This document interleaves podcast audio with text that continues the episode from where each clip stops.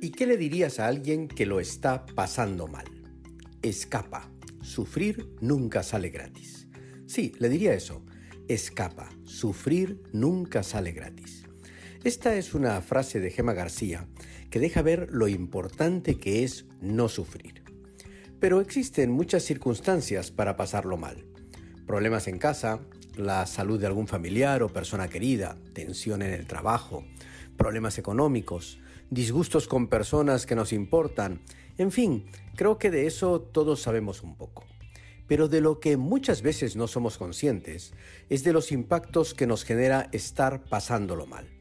Desde situaciones de insomnio, pasando por dolores musculares y migrañas, desórdenes gástricos, caídas de cabello y hasta problemas de visión.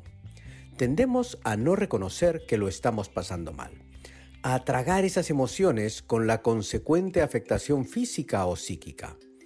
El peor escenario es cuando eres líder de un equipo, tu sufrimiento afecta en tu relación con los demás y deterioras el camino a los resultados positivos.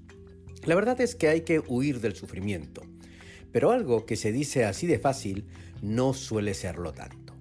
Hay algunas técnicas para escapar del sufrimiento. La primera, compartir. Como decía mi amigo Pepelucho, una pena entre dos es menos atroz.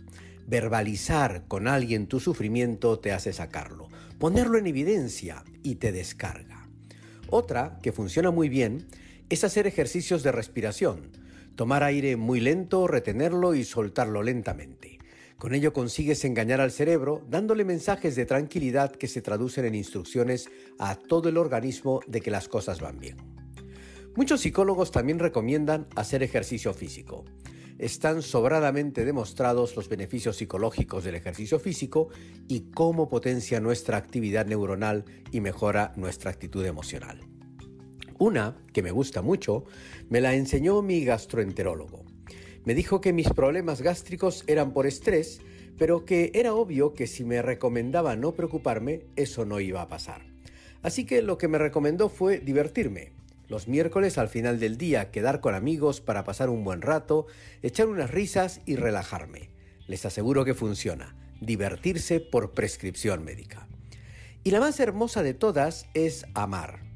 Es increíble, pero el amor, tanto en sentimientos de pareja como de amigos o familia, libera oxitocina, que es un neuromodulador en el sistema nervioso central que ayuda a modular nuestros sentimientos. Como ves, Está claro que sufrir no ayuda a nadie y que hay que salir huyendo del sufrimiento con alguno de estos cinco métodos o combinándolos. Porque si lo estás pasando mal, solo hay un camino. Escapa. Sufrir nunca sale gratis.